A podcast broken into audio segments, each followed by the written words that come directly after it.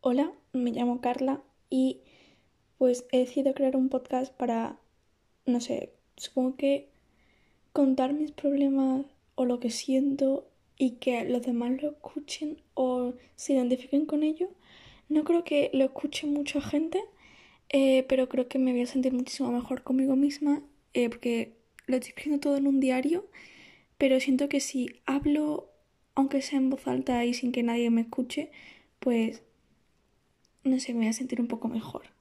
Y si alguien se identifica, pues, no sé, mm, me sentiría muy bien o no muy mal, no sé, no sé, no sé.